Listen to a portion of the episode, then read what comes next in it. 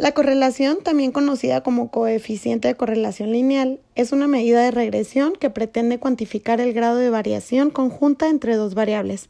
Por tanto, es una medida estadística que cuantifica la dependencia lineal entre dos variables, es decir, si se representan en un diagrama de dispersión los valores que toman las dos variables, el coeficiente de correlación lineal señalará lo bien o lo mal que el conjunto de los puntos representados se aproxima a una recta.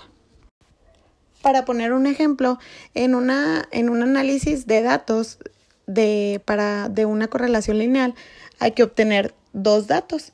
En un ejemplo que yo voy a aplicar sería una compañía desea hacer predicciones del valor anual de sus ventas totales en cierto país a partir de la relación de estas y la renta nacional.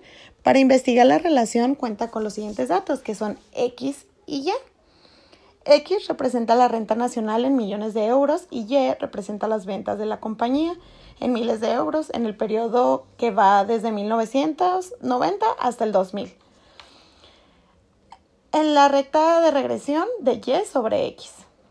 Hay que hacer la operación, después el coeficiente de relación lineal e interpretarlo y al último, si en el 2001 la renta nacional del país fue de 325 millones de euros, ¿cuál será la predicción de ventas de la compañía en este año?